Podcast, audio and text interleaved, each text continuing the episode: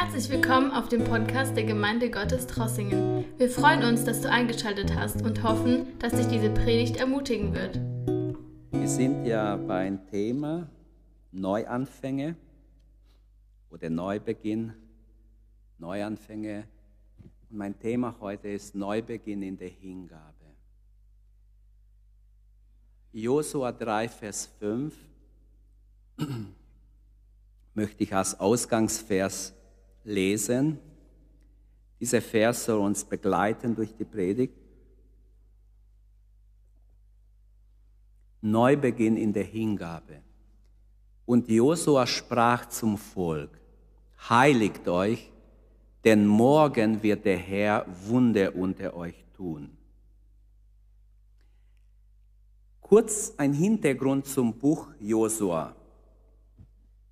Ich habe keine Bedingung, also bitte bediene. Die Einleitung bin ich jetzt. Warum sollte jemand heutzutage das Buch Josua überhaupt lesen? Warum sollte man dieses Buch lesen?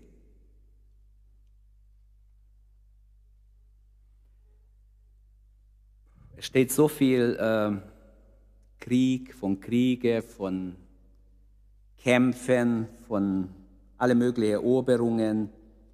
Wenn das Buch Josua ein freier Dichter der Literatur wäre, dann könnten wir ähm, sagen, okay, es ist ein spannender Abenteuerroman, aber es ist ein Tatsachenbericht.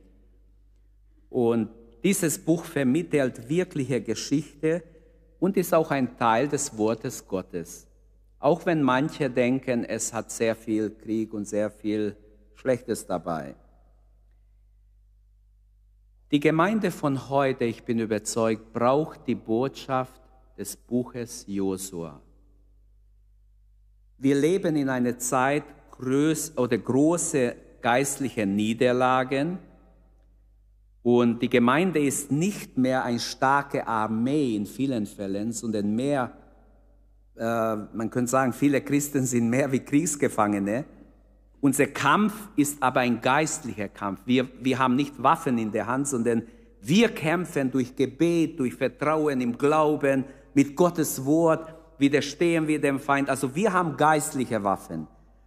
Und das Buch Josua lehrt uns, wie wir sicher kämpfen können und wie wir Gottes Siege erringen können auf geistlicher Ebene, ähm, wie wir das Land einnehmen können geistlich für den Herrn. Und ich denke deshalb, dass es wichtig ist, dass sie ruhig mal das Buch durchliest, äh, immer wieder. Wir sehen hier, wie unser Feind stark ist und wie wir dem Feind gegenüber auch stark sein müssen, mutig sein müssen. Die Israeliten haben gesagt, niemals werden wir dieses Land einnehmen. Josua und Kalb war waren zwei Leute allein, die geglaubt haben, dass sie es einnehmen können. Und dieses Buch will uns sagen, gehe vorwärts im Glauben, gib dich Gott hin und rechne mit Gott in allen Schwierigkeiten des Lebens. Die Situation war in Kapitel 3, kurz vorher ist Mose gestorben. Der große Diener des Herrn, auf dem, von dem alle wussten, Mose, er spricht mit Gott, Gott spricht mit ihm. Wenn er was sagt, das wird so kommen. Wer nimmt seinen Platz ein? Und wir wissen, Josua war schon jahrelang sein rechte Hand oder sein Nachfolger hier. Und Gott begräbt zwar seine Mitarbeiter, hat jemand gesagt, aber sein Werk geht trotzdem weiter. Sein Werk kann nicht stehen bleiben mit Mose, mit uns, mit irgendeinem von uns, sondern sein Werk geht weiter. Gott fordert Israel auf im Buch Josua zu einem Neubeginn, zu einem Hingabe, Neubeginn in der Hingabe. Und wir lesen im Kapitel 3, wie Gott spricht zu Josua. Und Josua sagt es dem Volk, heiligt euch, denn morgen wird der Herr, nicht will der Herr, wird der Herr, ist ein Riesenunterschied, Wunder unter euch tun. Mensch, was wird wohl Gott tun? Welches Wunder möchte Gott tun? Heiligt euch ist zuerst mal der Befehl. Aber noch kurz zu dem Kontext von Kapitel 3. Im Kapitel 2 lesen wir vom Glauben einer einzelnen Person. Äh, ich bin noch nicht dort. Im Kapitel ähm, 3 haben wir den Glauben einer ganzen Nation. Da geht es um das Land, um die Nation Israel. Und im Kapitel 4 geht es darum, dass man ein Zeichen setzt für die künftige Generation, die junge Generation, die später äh, äh, diese Zeichen lesen werden und fragen werden, was bedeutet es? Jeder möchte doch von Gott gesegnet werden, oder nicht? Ist jemand hier, der nicht gesegnet werden möchte von Gott, der sagt, ich brauche Gottes Segen nicht. Ich glaube es nicht. Wenn wir ehrlich sind, jeder möchte den Segen Gottes. Jeder möchte von Gott etwas empfangen. Und es ist einfach so, die Frage ist dann, sind wir bereit auch zu gehorchen dem, was Gott sagt? Nach 40 Jahren Wüstenwanderung, und das bringt mich jetzt zum Text, äh, waren die Kinder Israel kurz davor, den Jordan zu überqueren. Wir haben irgendeine Predigt von jemandem gehört, ich weiß gar nicht, wer darüber geprägt hat, vor kurzem. Jetzt waren sie dabei, ins gelobte Land zu gehen. Wir sind nicht Josua. Und doch sind wir Menschen, die von Jesus Christus gerufen sind, den Jordan zu überqueren. Früher als Kind hatte ich so ein Lied gehört über den Jordan, über dieses Überqueren der Jordan. Und es wurde im Lied so beschrieben als der Tod. Aber es ist nicht der Tod. Die Überquerung des Jordans für dein und mein Leben ist, zu sterben deinem eigenen Ich. Das bedeutet den Jordan überqueren deinem eigenen nicht zu sterben, Gott zu vertrauen. Gott soll das Sagen in unser Leben haben. Ihm vertrauen wir mit alles, was wir sind und haben. Amen. Das bedeutet, dass ich den Jordan überquere, denn das verheißene Land kommt erst. Im Besitznahme des Landes kommt erst. Gut, sie haben auf der eine Seite, östliche Seite auch was eingenommen, aber das verheißene Land, das verheißen war, war auch zum größten Teil auf der anderen Seite des Jordans. Und so, wir kommen deshalb in diese alte Josua-Geschichte auch vor. Du und ich kommst auch vor. Josua 3, da geht es um Aufbruch und Neubeginn. Man könnte sagen, drei Gedanken in diesem Vers. Der Befehl Gottes an Israel, heiligt euch. Dann die Verheißung, morgen wird der Herr Wunder unter euch tun. Und wir wissen, mein Punkt 3 ist auch wahr, die Erfüllung der Verheißung hängt von unser Gehorsam ab. Gott braucht mich nicht unbedingt, wenn ich nicht mit ihm gehen will, wenn ich ihm nicht dienen will. Er wird jemand anders suchen. Aber Gott will uns benutzen. Er ruft uns zu diesem Neubeginn, damit er uns gebrauchen kann. Und in Josua 3 geht es um diesen Neubeginn. Gott fordert Israel dazu auf. Und so lasst uns die einzelnen ähm, Aussagen anschauen. Zuerst ist ein Befehl, heiligt euch. Gott erteilt diesen Befehl, nicht Josua. Josua ist nur ein Sprachrohr. Gott sagt, heiligt euch. Er erwartet Gehorsam, wenn er redet. Wenn Gott schon zu mir redet, dann erwartet er von mir, dass ich gehorche, von uns alle. Und wie gut, dass Gott noch redet, wie wunderbar, dass Gott noch redet. Wie wunderbar, dass er nicht schweigt. Wir wissen von niemand, äh, der jetzt gebetet hat und Allah hat ihm irgendwas offenbart. Im Islam lesen wir, dass Allah so weit weg ist, dass es unmöglich ist, dass ein sterblicher Mensch mit ihm eine Beziehung haben kann. Aber unser Gott ist ein persönlicher Gott. Und Gott gibt einen Befehl, heiligt euch. Josua hat gelernt, auf Gott zu hören der Herr investierte 70 Jahre, also 17 Jahre in Josef, um ihn vorzubereiten für das, was nachher ähm, in Ägypten sein muss, als diese Hungersnot kam. Gott investierte 80 Jahre in Mose, um ihn nachher 40 Jahre für das Volk zu gebrauchen. Er muss 80 Jahre Schule Gottes durchmachen. Und so könnten wir weitermachen. David muss eine Menge Dinge durchmachen, bis er endlich ans Thron kommt und König Israels wird. Obwohl er schon als junger Mann gelobt wird, wie er Gott gelobt und gepriesen hat. Aber es hat ihn an Charakter noch gemangelt, an bestimmte Dinge, die Gott noch haben wollte. Ein vorbereiteter Diener an einem vorbereiteten Platz ist Gottes Verfahren für seinen Dienst. Als Beispiel, was waren das für Werkzeuge, die Gott gebraucht hat, um Josua vorzubereiten? Wie hat Gott ihn vorbereitet? Denken wir daran, wo ist Josua geboren? Er ist im Leiden geboren. Er wurde geboren in der Sklaverei. Seine Eltern müssen arbeiten ohne Ende. Es ist unter großem Druck ist er die, auf die Welt gekommen und in tiefe Not. Also seine Eltern sind gekennzeichnet von dieser schlimme Sklaverei, die es gab. Wir lesen ja davon, wie schlimm es am Schluss war, welchen Druck man ausgeübt hat, wie man sie unter Druck gesetzt hat. Also man kann sagen, arme Junge, der ist in kein gute Verhältnisse hineingeboren. Er könnte ja einen Schaden haben psychisch. Er könnte ja depressiv sein, denn er ist ja geboren in eine furchtbare Lage. Josua wird in diese Sklaverei Ägyptens hineingeboren.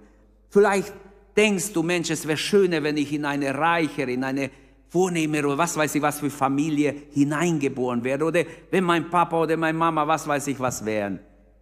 Denk nicht so. Gott kennt uns, Gott weiß uns, er hat unsere Tage geplant. Er liebt dich so, wie du bist, egal auch wenn du in eine arme Familie geboren bist. Wenn wir im Willen Gottes leiden, dann sind wir von seiner Gnade abhängig. Dann erkennen wir an, seine Gnade brauchen wir.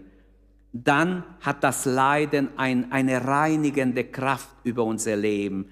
Eine äh, reife Wirkung wird es haben, wenn wir dann leiden. Josua konnte Befehl geben, weil er gelernt hat, auf Befehl zu hören. Er hat gelernt, auf Mose zu hören. Wenn Gott Mose was gesagt hat, er hat sich davor gebeugt, hat nicht rumkritisiert oder hat nicht gesagt, Gott sollte mich auch sprechen, vorher mache ich gar nichts. Er hat Mose gehorcht, da haben wir mehrere Beispiele. Gott bereitet dich für, seinen, für sein Reich vor. Glaubst du das? Glauben wir das? Gott ist dabei, mich, obwohl ich schon ein gewisses Alter bin, trotzdem zu bearbeiten. Jeden von uns zu bearbeiten. Wir müssen immer wieder neu zerbrechen. Immer wieder an einen Punkt kommen, wo wir bekennen, Herr, ohne dich bin ich nichts. Genau wie wir gesungen haben vorher. Ohne dich bin ich wie ein Blatt im Wind, der verweht wird und irgendwo verwest. Ich brauche dich, Herr. Wir sind so abhängig von Gott, wir sollten das erkennen. Und Gott bereitet uns für sein Reich vor. Die Frage ist, lass du dich, lass ich mich formen von Gott? Oder weiß ich es besser wie alle anderen, ich muss auf niemand hören und so weiter. Gott selbst setzt sein Meisel an und schlägt bei uns die Schlacken weg, die noch sich angesetzt haben, die ihm nicht gefallen. Er darf aus, aus uns, aus dich und mich ein Meisterstück machen. Warum nicht? Gott ist dabei und das gefällt uns nicht. Wenn Gott sein Meisel ansetzt, das kann auch schmerzen, wehtun. Gott selbst macht es aber. Gott will dieses Meisterstück haben. Und sein Wort sagt in Epheser äh, 2, Vers 10, äh, da heißt es, denn wir sind Gottes Werk oder Gottes Schöpfung. Er hat uns in Christus Jesus geschaffen. Und warum hat er uns geschaffen? Damit wir die guten Werke tun, die Gott zuvor vorbereitet hat. Das heißt, ich muss mir gar nicht groß Gedanken machen, Herr, was mache ich morgen? Äh, was mache ich in meiner freien Zeit? Was kann ich Gutes tun für dich oder für dein Reich? Gott wird alles vorbereiten. Die kommen. Die Frage ist nur, sind wir bereit, darauf zu reagieren, sie zu empfangen? Also ich finde es ganz, ganz wichtig, dass wir sehen hier, Josua, er wird vorbereitet, auch durch Ausharren, durch Glauben und Geduld hat er lernen müssen, wie er die Erbe, wie er das Land einnimmt. Ein Beispiel für uns, wie wichtig ist. Viele lehren heute nur die Bekehrung, also äh, die Befreiung aus Ägypten. Was wäre? Sie wären in der Wüste gestorben. Die Verheißung war, Gott sagt, ich befreie euch aus Ägypten und führe euch in das verheißene Land. Und heute höre ich ständig Predigten nur bis zur Befreiung. Ja, wunderbar, die Befreiung ist wunderbar, ist ein Tat Gottes. Die Erlösung ist, kann nicht unterschätzt werden oder sollte nicht, darf nicht unterschätzt werden. Aber die Erlösung, dazu gehört auch, dass ich hineingehe ins verheißene Land, dass ich bis ans Ende mit Gott unterwegs bin und das verheißene Land schon jetzt die ganze Segnungen, die geistliche Segnungen in Anspruch nehme. Heiligt euch, sagt Gott. Josua kündigt das geheimnisvolle Morgen an. Was bringt der Morgen? Haben wir vor kurzem am im ersten Sonntag so überlegt, was wird dieses Jahr bringen? Manche überlegen immer noch vielleicht. Aber Josua kündigt das Geheimnisvolle, das Geheimnisvolle für morgen an. Morgen wird der Herr ein Wunder tun. Warum nicht heute? Wieso nicht jetzt? Wir sind doch hier. Er kann doch jetzt ein Wunder tun. Wieso morgen? Weil eine Vorbereitung wichtig ist. Heiligt euch gehört dazu. Wenn Gott so kommt, ohne dass wir vorbereitet sind, dann werden wir vielleicht in die Irre gehen. Dann wird es uns abstoßen. Josua kündigt dieses Geheimnisvolle an. Wie wird dein Morgen sein? Wie wird mein Morgen sein? Ist doch in Gottes Hand. Weiß ich nicht. Aber zuerst mal, was heißt heiligt euch?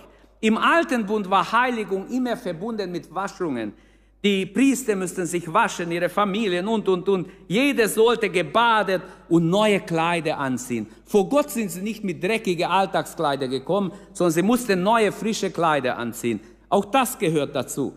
Wir sollten so erfasst sein von Gottes Gegenwart, dass wir Respekt haben, dass wir Ehrfurcht vor Gott haben, weil Gott zu fürchten ist. Dann war im Alten Testament, die verheiratete Paare mussten sich enthalten. Wenn so ein Versammlung war eine heilige Versammlung, wie auch hier, das können wir nachlesen, dann äh, natürlich alle müssten sich reinigen, alle müssten baden, Wasser war Qualität, oder war, war, war ähm, nicht Qualität, es war rar, es war wenig. Das heißt, man, es musste, es hat was gekostet, dass alle baden und sich sauber machen. Also Gott erwartet diese Reinigung, diese Heiligung als Jakob einen Neuanfang macht, können wir in 1. Mose 34 nachlesen, dass sie auch, bevor sie nach Bethel gehen, wo Gott ihm begegnet ist, hat er und seine Familie sich gewaschen, gereinigt, haben neue Kleider angetan oder frische, saubere Kleider angezogen. Nachdem der König David, wir lesen es in 2 Samuel 12, 20, seine Sünde bekannt hatte, das steht, und das lesen wir einfach rüber, wir merken es gar nicht, dass es da steht. Da steht, er badete, er wechselte seine Kleider und betete den Herrn an. Bevor er in Gottes Gegenwart kommt, hat er sich gereinigt. Im Neuen Testament ist Heiligung eine Gabe, ein Prozess und auch ein Ziel. Eine Gabe ist es durch, durch die Errettung. Wir sind, Christus ist unsere Heiligung. Aber trotzdem wird gesagt, dass das Werk, das Gott in uns angefangen hat, will er vollenden. Es ist ein Prozess. Und es wird auch gesagt, wir sollen trachten nach Heiligung. Es ist ein Ziel, dem wir unser Leben lang nachjagen sollen. 1. Johannes 3, Vers 2 wer, oder Vers 3, wer diese Hoffnung in sich hat, der reinigt sich selbst. Oder wörtlich übersetzt, der heiligt sich, das Wort Hagios steht da. Also heiligt sich selbst, wie auch er heilig ist. Das heißt, Heiligung umfasst im Neuen Testament Trennung vom Bösen und Hingabe an Gott. Und da sind wir bei unserem Thema. Neubeginn in der Hingabe. Gott sagt, heiligt euch, heilige du dich. Wart nicht auf die andere, heilige du dich. Ich soll mich heiligen. Heiligt euch, denn morgen will der Herr Wunder tun. Es geht um unser Morgen. Im Neuen Testament ähm, ist viel über die Heiligung. Ich werde jetzt darauf nicht groß eingehen, aber diese Symbolik wird mitgenommen ins Neue Testament. Ähm, zum Beispiel 2. Korinther 6, 14, macht nicht gemeinsame Sachen mit Ungläubigen. Wie kann die Gerechtigkeit mit der Gesetzlosigkeit zusammen sein? Wie kann das Licht mit der Finsternis zusammenleben? Welche Übereinstimmung kann es zwischen Christus und dem Teufel geben. Wie kann ein Gläubiger den Partner eines Ungläubigen, der Partner eines Ungläubigen sein? Und welche Gemeinschaft kann zwischen dem Tempel Gottes und Götzenbilder bestehen? Denn wir sind der Tempel des lebendigen Gottes. Wie Gott gesagt hat, ich will mitten unter ihnen sein, mitten unter ihnen leben. Ich will ihr Gott sein und sie sollen mein Volk sein. Deshalb verlasst sie und trennt euch von ihnen, spricht der Herr, rührt nichts Unreines oder die unreinen Dinge nicht an und ich werde euch in offene Arme aufnehmen. Ich werde euer Vater sein und ihr werdet meine Söhne und Töchter sein, spricht der Herr, der Allmächtige. Und wie fängt Kapitel 7 an? Ich habe aus Kapitel 6 ab Vers 14 gelesen. Im Kapitel 7, es gab ja kein Kapitel, das ist ein Stück gewesen, da heißt es, da wir nun diese Verheißungen haben, meine Geliebten, wollen wir uns reinigen von jeder Befleckung des Fleisches und des Geistes und auf unsere vollkommene Heiligkeit hinwirken in der Furcht Gottes. Das heißt, auch ein Prozess der Heiligung wird ganz klar im Neuen Testament unterstützt an mehreren Stellen. Oder Epheser 4, da geht es um ethische, praktische Ethik, kann man sagen, ethische Sachen im Leben des Gläubigen. 4, Vers 26 und 27. Wenn ihr zürnt, sündigt nicht. Die Sonne gehe nicht unter über euren Zorn und dem Teufel gebt kein Raum. Wie lange hast du nicht vergeben? Gibt es jemanden, dem du nicht vergeben hast, schon wochenlang vielleicht, und du bist da im Gottesdienst, du so, wenn alles in Ordnung wäre, und du hast nicht vergeben. Die Bibel sagt, die Sonne soll heute nicht untergehen, wenn du auf jemand böse bist. Bring es in Ordnung, bevor die Sonne untergeht, bevor der Abend kommt. Amen. Das ist Gottes Wort. Und durch Unversöhnlichkeit lähmen wir das Werk Gottes, das Reich Gottes, weil so viel Stolz und Arroganz oft unter sogenannte Gotteskinder ist, wo, wo Menschen einfach nicht mehr vergeben können, weil sie so fleischlich sind. Die Frucht des Geistes fehlt da, wo man nicht vergeben kann, wo Unversöhnlichkeit aufrechterhalten wird. Oder Kolosse 3, 18, Kolosse 3, 8 bis 14. Jetzt aber legt, legt auch ihr dies ab. Was sollen wir ablegen? Zorn, Wut, Bosheit, lästernde, üble Nachrede. Das ist aber Mode heutzutage. Jeder findet irgendwas gegen jemand. Furchtbar, ist richtig Mode geworden, diese Schlechtrederei, die aus dem Munde kommt. Ablegen sollen wir es. Macht einander nichts vor. Ihr habt doch den alten Menschen mit all seinem Tun abgelegt und den neuen Menschen angezogen, der zur Erkenntnis erneuert wird nach dem Bild seines Schöpfers. So bekleidet euch nun als, die, als Gottes Auserwählte und Heilige, und Geliebte mit was? Mit innerer Erbarmen, mit Güte, mit Demut, mit Sanftmut und mit Geduld. Ertragt euch gegenseitig, vergebt einander, wenn einer dem anderen etwas vorzuwerfen hat. Und das ist oft so, wir haben einander was vorzuwerfen. Ich hatte auch anderen, andere haben mir auch. Aber die Bibel sagt, wir müssen uns vergeben. Ich freue mich, dass ich oft selbst wenn ich sehr verletzt war von etwas, kann ich es nicht lange nachtragen. Irgendwie, irgendwann sage ich, ach, Herr, ich leg's dir ab, fertig. Auch wenn der andere sagen würde, nein. Ich bin mal zu jemandem gegangen und gesagt, du bitte vergib mir. Nee, kann ich nicht. Es tut mir leid, bitte vergib mir. Nee, kann ich nicht. Was kann ich dann machen? Ich fühlte mich frei nachher, weil ich einfach getan habe, was ich konnte. Heiligung schließt auch alles ein, was mit Reinheit zu tun hat. Wir haben keinen Grund, uns selbst zu erheben oder stolz zu sein. Wir sind auch aus Gnade gerettet, nur aus Gnade. Ich wollte sagen, wir sind auch nicht gerettet, weil wir was getan haben, sondern nur aus Gnade. Unsere einzige Hoffnung liegt ja in der Gerechtigkeit Christi, in sein Opfertod. Und deshalb haben wir keinen Grund, irgendwie eingebildet zu sein. Die Gemeinde Gottes Drossingen, wir als gesamte Gemeinde haben einen Auftrag. Wir sollen Licht sein, eine Stadt auf dem Berg, ein Zeugnis für den Herrn. Und unsere Glaubensväter haben ja erklärt, wir wollen eine Gemeinde des Wortes sein, eine Gemeinde des Gebets, eine Gemeinde der Mission, der Heiligkeit und so weiter. ist es nicht wichtig, dass jeder von uns etwas dazu beiträgt, dass es so ist? Preis dem Herrn. Unser Erfolg am Ende unseres Lebens hängt davon ab, ob wir gehorcht haben den Worten Gottes. Gott sagt, heiligt euch. Was bedeutet heiligt euch für uns heute? Aber beim ersten Punkt bleibe ich so lange, die anderen werden kürzer. Was bedeutet heiligt euch nochmals für uns heute? Josua ermutigt sie, sich Gott hinzugeben, sich Gott zur Verfügung zu stellen, indem sie sich seinem Willen unterordnen. Bist du dazu entschlossen? Kannst du sagen, hier bin ich Herr, ich unterordne mich dir, ich bitte, dass du in mein Leben mit der Punkt bist. Das ist freiwillig. Niemand kann gezwungen werden. Jeder macht es freiwillig. Gott will nur Freiwillige.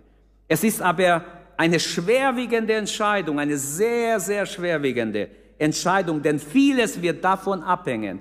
Deine Entscheidung heute formt schon jetzt dein Morgen. Werden wir gleich sehen. Dein Morgen hängt von deiner Entscheidung heute ab.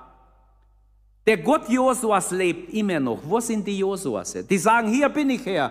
Ich möchte dir dienen. Ich bin bereit, alles für dich hinzugeben. Dein Morgen wird abhängen von dem, wie du dich jetzt entscheidest. Und deine, dein Schicksal morgen hängt auch von deiner Entscheidung ab. Glauben wir nicht, dass am Schluss Gott einfach alles so wegwischt. Wie wichtig ist dir das Reich Gottes? Bist du bereit, fürs Reich Gottes dich einzusetzen? Setzt du dich deine Gaben fürs Reich Gottes ein. Der zweite Gedanke in diesem Abschnitt ist die Verheißung. Morgen wird der Herr Wunder unter euch tun. Das Geheimnisvolle am Morgen, ich kann nicht weg vom Morgen, ich muss noch weiter beim Morgen bleiben, weil da habe ich irgendwie, das hat mich sehr angesprochen. Ich habe das nicht so gelesen, aber das hat mich sehr angesprochen. Morgen wird der Herr Wunder unter euch tun. Es gibt etwas sehr Geheimnisvolles an, an unserem Morgen. Keine von uns weiß, wie unser Morgen, unser nächstes Jahr wird, unsere nächste Woche wird. Niemand kann die Zukunft voraussagen, nur Gott weiß die Zukunft. Du kannst nicht mal einen Tag voraussagen. Die Bibel sagt, nur heute hast du jetzt. Wenn du heute verpasst, kann morgen schon zu spät sein. Gott aber kennt die Zukunft. Von Gott steht im Alten Testament schon, unser Gott verkündigt am Anfang das Ende. Also wie wunderbar. Er sieht schon am Anfang das Ende. Alle unsere Tage sind schon in seinem Buch geschrieben, bevor wir geboren waren. Noch warst du im Mutterleib, schon alle deine Tage sind im Buch Gottes notiert. Er wusste, wie alles kommt, wie die Schicksal äh, sein wird, wie alles sein wird und hat schon alles im Voraus notiert. Das nennt man Allwissenheit Gottes. Allmacht Gottes und Allwissenheit Gottes ist einfach da. Das ist biblisch. Dein Morgen kann aber so gesegnet sein, so schön sein. Liebe Geschwister, liebe Freunde, auch die ihr zuschaut, unser Morgen kann so schön sein, dass wir es kaum vorstellen können. Denkt, was ich jetzt sage. Bitte denkt mit. Unser Morgen, es gibt viele Verheißungen in der Bibel. Einige Verheißungen sind ohne Bedingung. Du musst nichts machen. Gott verheißt etwas, darfst du es im Glauben annehmen. Aber diese Verheißung ist mit Bedingung. Heiligt euch steht da. Denn morgen wird Gott ein Wunder tun. Andere Verheißungen stehen total ohne Bedingung. Ähm, indem wir diese Bedingungen erfüllen, verdienen wir nicht den Segen Gottes. Das ist nicht so, dass wir sagen, ja, dann verdienst du ja den Segen. Nein, stimmt nicht. Sondern wir stellen sicher, dass wir unser Herz öffnen für Gott, damit er sein Segen geben kann, weil er gibt es nicht einfach jedem. Steht geschrieben. Gott erwartet von jedem, dass wir uns, dass wir mit ihm zusammenarbeiten. Und mein Gebet heute Morgen ist, dass jeder von uns, jeder von uns, jeder, jung und alt, sich heute ganz neu Gott weiht, Gott hingibt. Unser Thema, ich wollte was ganz anderes predigen. Er ist mein Zeuge. Der Othniel ist mein Zeuge. Ich wollte eigentlich über die Jünger predigen, Neuanfang im Leben der Jünger. Habe mich schon ziemlich vorbereitet, so im Gedanken. Aber Gott hat, irgendwie habe ich keinen Frieden gehabt. Gott hat mich weggelenkt von dort. Das war unser Thema, was, wir haben sogar gesprochen drüber. Neuanfang im Leben der Jünger, Pfingsten, wie nachher durch die Salbung des Geistes die Jünger. Das ist ein Thema, das mich sehr, sehr interessiert. Mein Herz freut sich schon, wenn ich dran denke. Aber unser Morgen ist geheimnisvoll. Dein Morgen kann wunderbar sein. Das will ich sagen, wenn du dich im Willen Gottes begibst, wenn du sagst, hier bin ich Herr, dein Wille geschehe, dann hast du Zukunft. Dann verspricht Gott, dann wird er mit dir sein.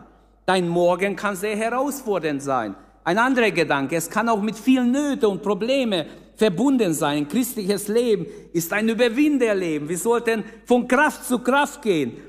Und ähm, man ist als Christ, man ist entweder ein Geschlagener oder ein Sieger. Und leider sind wir oft wie geschlagen, niedergeschlagen und ziemlich ohne Sieg. Jedenfalls hat Gott uns nicht errettet, damit wir irgendwo, damit er aus uns Denkmäler macht und äh, irgendwo zum Ausstellung und stellt zum Show. Er hat uns errettet, damit wir ihm nachfolgen und im Glauben vorangehen, uns immer wieder neu hingeben, immer wieder neu uns auf Gott fokussieren und das geistliche Erbe in Besitz nehmen. Denn was nützt es, wenn ich nur aus Ägypten befreit bin und in der Wüste bleibe? Und geistlich sind viele in der Wüste. Ich fürchte, manche sitzen hier, du bist in eine geistliche Wüste weil du nicht weitergehst, weil du nicht dich Gott neu hingibst, sondern bleibst in deinem alten Trott und hast keinen Sieg im geistlichen Leben. Viele Kinder Gottes haben sehr unbiblische Meinungen oder Einstellungen, dass die Erlösung, die Befreiung aus der Knechtschaft Ägyptens alles ist, was das christliche Leben ausmacht. Stimmt nicht. In, diese, in diesem Buch, in Josua, wird klar, dass Gottes Ziel nicht nur die Befreiung ist, sondern dass wir hineingehen, das Land im Besitz nehmen, in unser persönliche geistliche Wachstum und in unser Dienst für den Herrn ist noch sehr viel Land einzunehmen. Amen. Wir können so viel Land. Junge Leute, ihr könnt Land einnehmen. Land einnehmen für den Herrn. Menschen sollen gerettet werden. Trossingen muss erobert werden, geistlich, vom Evangelium. Die ganze Gegend muss erobert werden. Gemeinden können entstehen. Wenn der Herr noch Gnadenzeit gibt, wollen wir alles tun, dass das Evangelium noch viele Bereiche, viele Menschenleben erreicht. Amen. Sagt wenigstens Amen dazu von ganzem Herzen und, und betet dafür. Josua 13, Vers 1 sagt, es ist noch sehr viel Land übrig, das in Besitz genommen werden muss hat Gott gesprochen, es ist noch ganz viel Land. Hey, wer will Land in Besitz nehmen? Aber ich war bei unserem Morgen, kann sehr herausfordernd sein. Gott kann vieles zulassen und durch alles formt er uns. Er schiebt uns in eine Richtung, wenn wir das empfinden könnten heute Morgen. Aber noch ein Gedanke, dein Morgen kann aber auch traurig und tragisch sein. Ich wünsche niemand so ein Morgen. Die Israeliten standen am Berg Sinai. Es ist in 2. Mose 19 beschrieben. Und Gott redete vom Berg. Sie sind erzittert. Und Gott redete mit ihnen und sie haben Angst bekommen. Und als Gott geredet hat, wisst ihr, was sie geantwortet haben? Es steht in 2. Mose 19, wer sagt, alles, was der Herr geredet hat, alles wollen wir tun. Das war ja Gehorsam, haben sie erklärt. Aber nur wenige Wochen später tanzten sie um den goldenen Kalb, haben alle Reden Gottes vergessen. Haben sogar gesagt, oh, vielleicht ist Mose gestorben, da ist er auf dem Berg. Vergessen wir alles. Josua wusste, dass es dem Volk leicht fiel, dem Herrn etwas zu versprechen und doch nicht treu zu sein. Und auch heute ist es ganz wichtig und ich glaube, im Neuen Testament haben wir eine viel bessere Vorlage oder Ausgangsposition, wie die Israeliten hatten. Wir sind wiedergeboren. Wer sich bekehrt hat, aufrichtig und wiedergeboren ist, hat eine ganz andere Ausgangsposition wie diese Israeliten. Wir haben viel mehr Möglichkeit, dass unser Morgen nicht traurig, sondern herrlich wird, wunderbar wird. Unsere Zukunft wirklich in der Gegenwart Gottes herrlicht wird. Aber unser Morgen kann auch traurig sein, voller Angst, voller Frustration. Denn die Kinder Israel haben dann gejammert, haben gesagt, sie wurden ungläubig und wir lesen in 4. Mose 14, sogar noch lange Zeit später haben sie gesagt, Jahre später, lasst uns dahin zurückkehren, wo es sicher ist. Und sie dachten, sie kehren zurück. Lieber in Ägypten als Sklave, als hier in der Wüste so weitermachen. Das war Unglaube. Gott hat es missfallen. Gott hat sie gerichtet. Gott hat gesagt, kein einziger. Diese Ungläubige wird ins Land Kanaan eingehen. Die sind so lange umgeht, bis alle starben. Stellt euch vor, die hinterlassen laute Friedhöfe überall. Die mussten ja ihre Tote begraben. Josefs Gebeine haben sie die ganze Zeit mitgeschleppt, weil sie haben ihm versprochen, dass sie ihn, wo sie ihn beerdigen. Und ähm,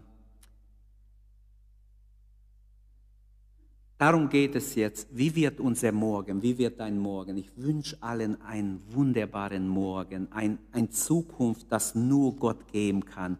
Und dazu ist es nötig, dass wir uns Gott hingeben, wirklich mit Gott unterwegs sind und Gott vertrauen. Der Unglaube hat gesagt, ach, lass uns zurückkehren, wo wir herkommen. Der Glaube sagt, im 4. Mose 14, lasst uns dorthin vorangehen, wo Gott wirkt. Was Gott verheißen hat, ist uns wichtig. Oder ich würde jetzt sagen, mir ist wichtig, was Gottes Wort sagt.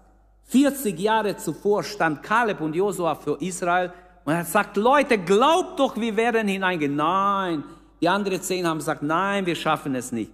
Sie haben gesagt, lasst uns nun hinaufziehen und das Land in Besitz nehmen. Wir werden es sicherlich einnehmen. Also sie glaubten, das war Glaube. Und die, die gehorcht haben, durften mit, durften hineingehen.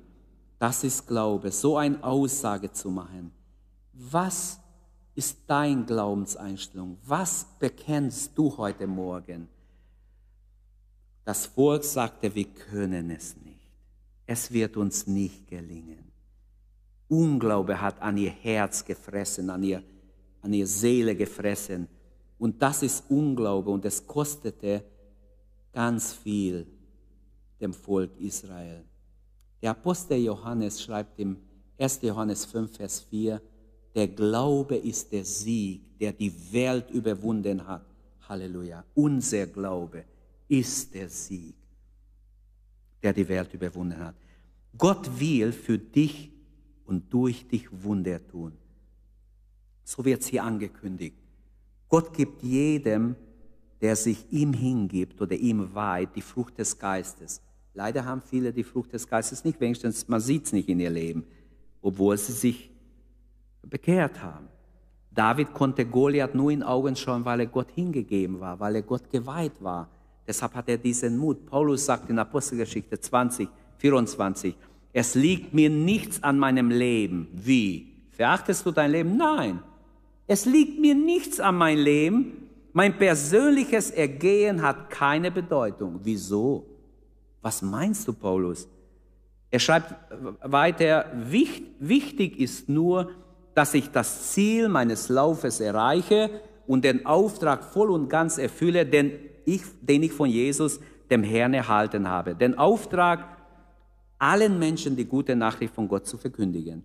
Also Paulus verachtet nicht sein Leben, aber er hat so klar sich auf das Ziel ausgerichtet, dass er sagt, selbst sein Leben ist nichts im Vergleich mit diesem Morgen, das bevorsteht.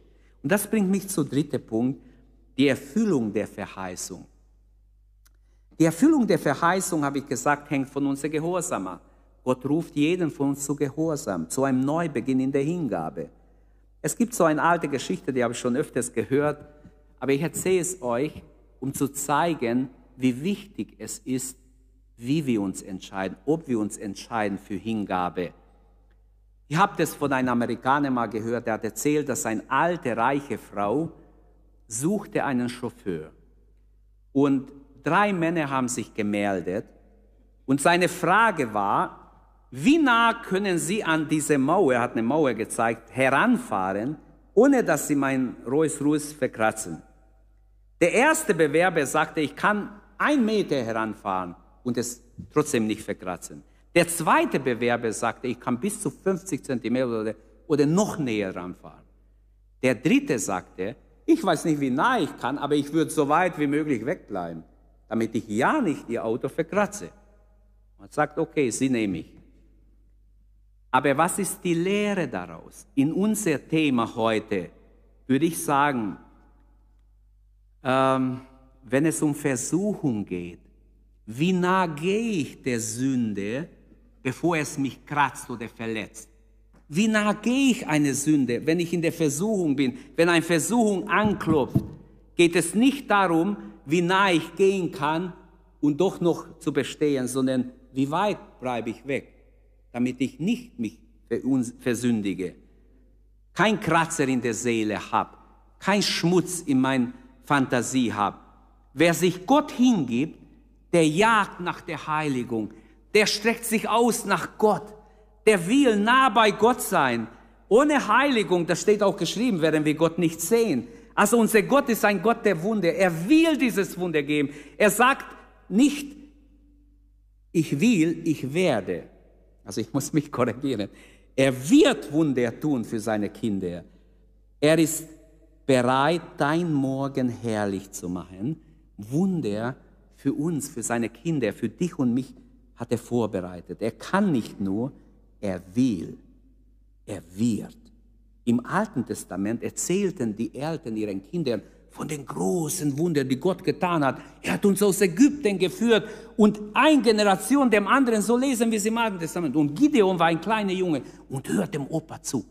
Opa, erzähl eine Geschichte. Opa hat ihm erzählt, wie die Kinder Israel aus Ägypten, aus der Sklaverei durch die mächtige Hand Gottes, Mose schlug das Wasser, das Meer ging auseinander. Und der kleine Junge hat all diese Wunder gewusst. Aber jetzt war Israel in einem sündigen Zustand. Er wächst auf, er ist schon ein junger Mann. Und Gott kommt zu ihm, Gott beruft ihn und sagt, du, du, streitbare Herr. Er war unsicher, wir wissen, ich will nicht darauf eingehen. Er hat zuerst gedacht, Gott meint jemand anders. Aber ihn meinte Gott. Und als er ein bisschen nachgedacht hat, dann fragt er sich, wo sind die Wunder Gottes, die unsere Eltern uns erzählt haben? Die Midianiter kommen und klauen uns sogar unsere Ernte. Wir haben kaum was zu essen. Hier habe ich was versteckt und so weiter. Die Frage ist aber sehr gut. Gott hat diese Frage ernst genommen von Gideon. Wo sind die Wunder Gottes, von denen unsere Väter erzählt haben? Leider leben viele Christen nur von Erzählungen, kein Erlebnis mit Gott. Oh Geschwister, wie wunderbar, wenn wir selber immer wieder neue Erlebnisse mit Gott machen. Und Gideon darf mit Gott ein Erlebnis machen. Gideon bekommt Wunder, mehr als eine. Er bekommt Wunder und Gott benutzt ihn, Wunder zu tun. Er wird wunderbar benutzt. Also im Neuen Testament ist es so, die Menschen warnen heute, jetzt bin ich nicht beim Neuen, ich komme sofort zum Neuen, aber ich habe gelesen letzte Woche irgendeine Zeitschrift, Wunder, Wunder sind Götzendienst. Wundersucht ist Götzendienst. Wundersucht, äh, okay, ich rede nicht über Wundersucht. Aber Wunder zu erwarten ist biblisch. Im Neuen Testament ist voller Wunder, von Anfang bis Ende. Und auch in der Endzeit sage ich jetzt voraus, Sie können mich Lügen nennen nachher, es wird viele Wunder geben. Wunder über Wunder passieren heute schon. Das hätte ich früher nicht gewusst. Aber ich weiß von Geschwistern, die Übernatürliches erleben in diesen Tagen. Ist doch wunderbar, dass der Himmel der Erde näher kommt, dass wir beten können und Gott uns Hilfe schickt an der Stelle. Im Neuen Testament lesen wir viel vom Wunder. Heute warnt man vom Wunder. Wie schade, wie blind muss man sein, wie unbiblisch ist man, wenn man davor warnt. C.S. Lewis würde schreiben, wenn er darüber ein Buch schreiben würde, nachdem ich einiges gelesen habe, bei ihm würde sagen, ja, dann seid ihr auch nicht biblisches Christentum, seid ihr irgendein Christentum. Äh, weil er sehr kritisch alles, was die Menschen sagen. Er hat gesagt, die Leute warnen immer davor, was gerade nicht Gefahr ist. Vor der Gefahr warnen sie nicht. Aber das ist der Auftrag der Dämonen, des großen Teufels an, an seine Dämonen, immer das im Vordergrund zu stellen, was gar nicht so gefährlich ist. Lest mal das Buch Der Auftrag an einem Unterdämon. Es ist so wahr, obwohl es in den 60er Jahren geschrieben wurde. Es ist wie wenn es heute in der Corona-Zeit geschrieben wäre. Im Neuen Testament lesen wir also viel vom Wunder, aber in der Endzeit brauchen wir einfach Gottes Gegenwart, Gottes Kraft, damit wir bis ans Ende bestehen. Im Gebet können wir uns Gott weihen. Wie können wir uns Gott weihen? Ihm Gutes tun, indem wir Mitleid mit den Armen haben, Leute helfen, wo Not ist. Ähm, es ist ganz wichtig, dass wir auch uns für Dienst bereit erklären. Herr, ich will dir dienen. Wo kann ich dienen? Und ich wünschte, dass 20 Leute anstehen in der Gemeinde und sagen, ich will Gott dienen. Gib mir irgendeine Arbeit. Gib mir irgendeine Arbeit in der Gemeinde. Ich will Gott dienen. Geschwister, so wird's kommen, wenn es mal zu spät wird. Aber es, jetzt ist nicht so. Wer Gott dienen will, irgendwo finden wir immer eine Arbeit. Und es wäre schön, wenn alle mitarbeiten. Im Reden, im Benehmen, im Wandeln, in unser, äh, wie wir uns begeben auch ist wichtig. In Psalm 128 heißt es im Vers 1, wohl jedem, wohl jedem der, dem Herrn, der den Herrn fürchtet, der auf seinen Wegen geht. Was deine Hände erarbeitet haben, darfst du genießen. Wohl dir, du hast es gut. Wie schön, aber es fängt mit Gottesfurcht an, mit dieser Hingabe an Gott. Entscheide dich, ein Gott wohlgefälliges Leben zu führen. Man kann Gottes Segnungen auch leicht verspielen. Mein Thema ist diese Hingabe an Gott. Weihe dich Gott.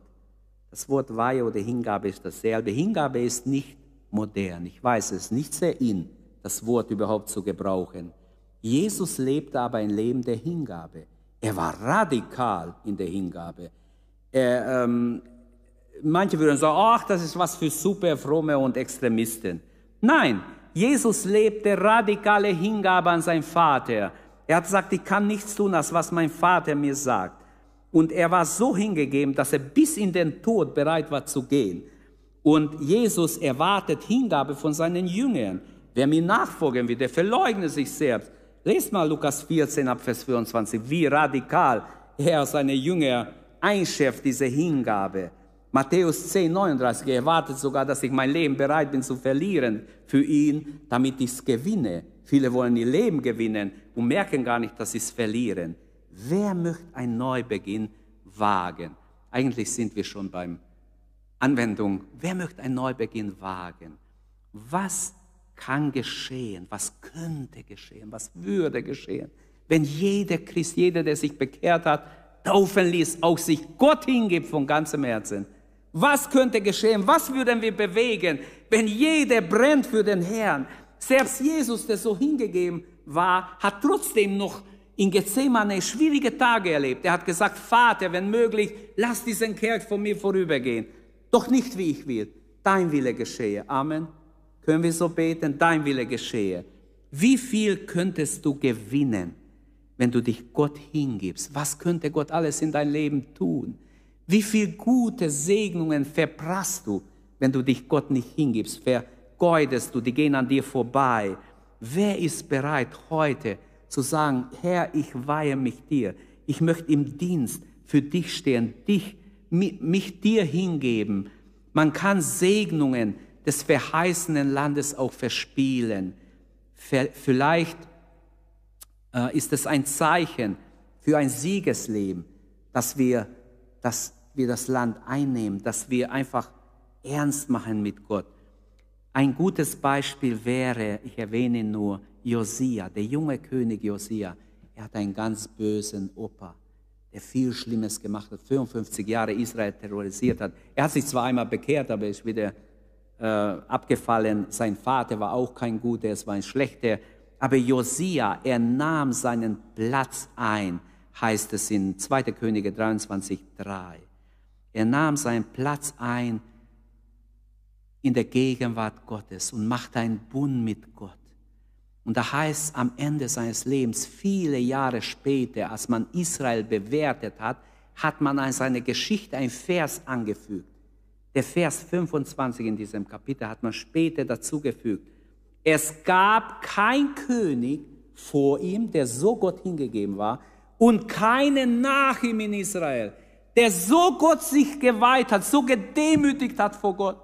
Und Gott hat Josias Buße so gefallen, er hat ihn gesegnet, er war mit ihm, obwohl er nur acht Jahre alt war, glaube ich, wo er König war. Hingabe an Gott wird auch uns geboten. Das ist meine letzte Stelle, die ich lese, Römer 12, 1 bis 3.